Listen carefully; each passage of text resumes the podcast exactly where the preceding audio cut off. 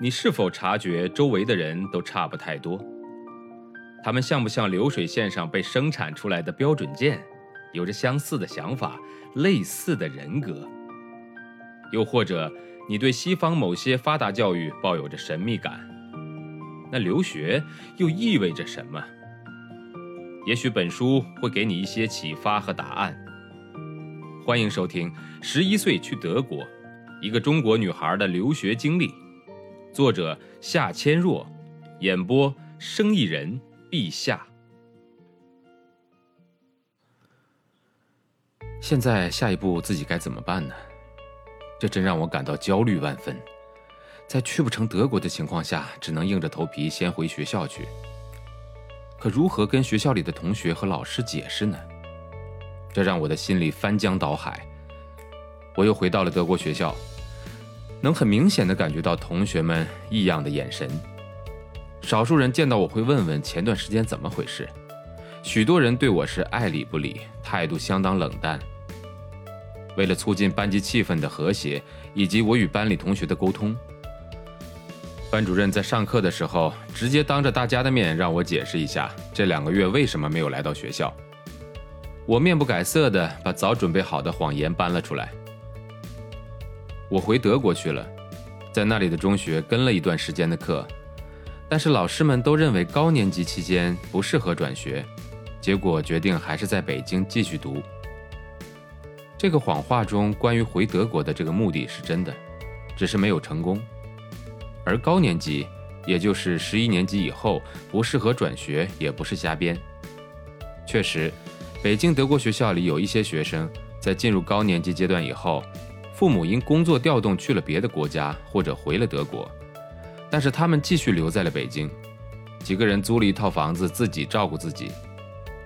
这是因为高中毕业成绩中一半的分数是靠最后两年累计起来的，所以这几年最好不要间断，也不适合接触新的环境以及新的教学内容。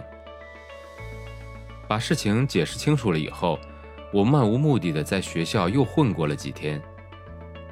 不是为了去学知识，只是不敢再逃学了。我以为自己的谎话编得天衣无缝，但却在几天之后遭受了更大的打击。一天音乐课前，大家都站在音乐教室门口等着老师的到来。我站在一角，低着头复习乐谱，通过眼睛的余光，感觉到同班的两个女孩慢慢靠近了自己。那是桑，她面容严肃。压低了声音质问我：“你根本没有德国的签证，为什么要骗我们说去了德国？”桑身旁的女孩是他最要好的朋友，虽然一句话也没有说，但眼神里充满了鄙视以及幸灾乐祸。面对这样的当头一棒，我突然特别的冷静，有一种破罐子破摔的心态，并没有否认或者为自己辩解，只是反问他是从哪里知道的。其实我心里很清楚，桑能知道这件事，完全是因为他的爸爸在德国使馆的签证部工作。那整节音乐课上，我的脑子里像放电影一样，出现了如果自己撒谎这件事被抖出来的所有后果，应该不会严重到被赶出学校，最多就是自己在学校里名誉扫地，从此以后日子更艰难而已。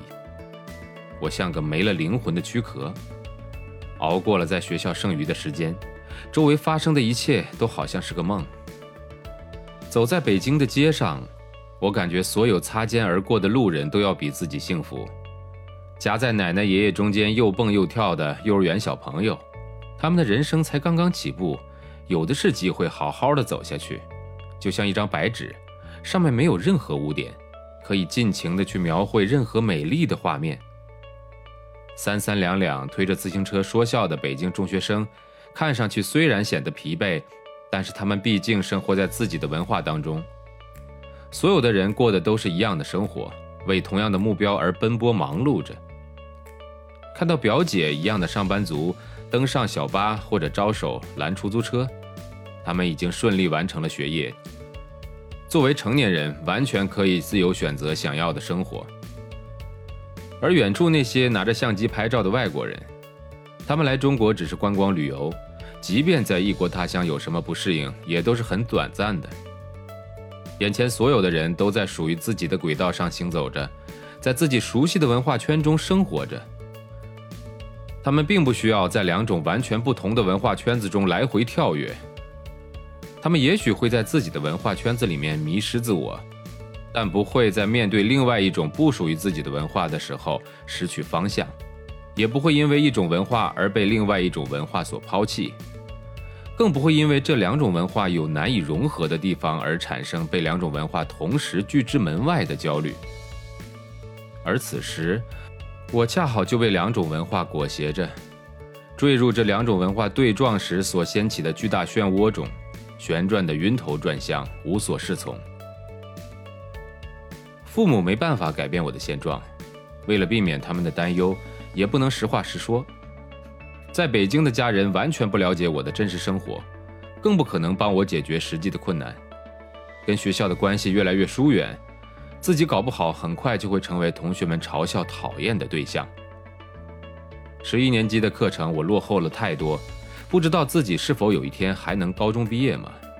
如果失去了在德国上学的机会，那自己的人生怎么继续下去呢？我的脑子里乱成了一团，心里明白，在回不了德国的情况下，北京的这所德国学校是自己唯一的机会，是继续求学的唯一桥梁。如果断了，那么自己就会从此掉入深渊，再也爬不上来了。可目前自己确实不想再回到那儿去了。该怎么办呢？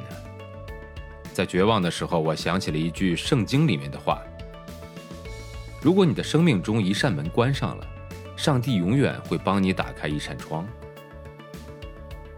如果这时候身边出现一个心理学家，哪怕一个僧人，甚至一个算命的，我都会毫不犹豫地把所有的心声告诉他，让他来分析整件事情，让他来解开我的心结，让他来给自己指一个方向。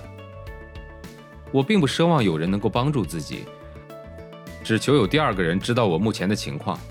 我天生性格外向，喜欢和别人交流，但现在所有的问题都压在心底，压得我透不过气来，好像自己一个人在和整个世界做斗争，就快要抵抗不住了。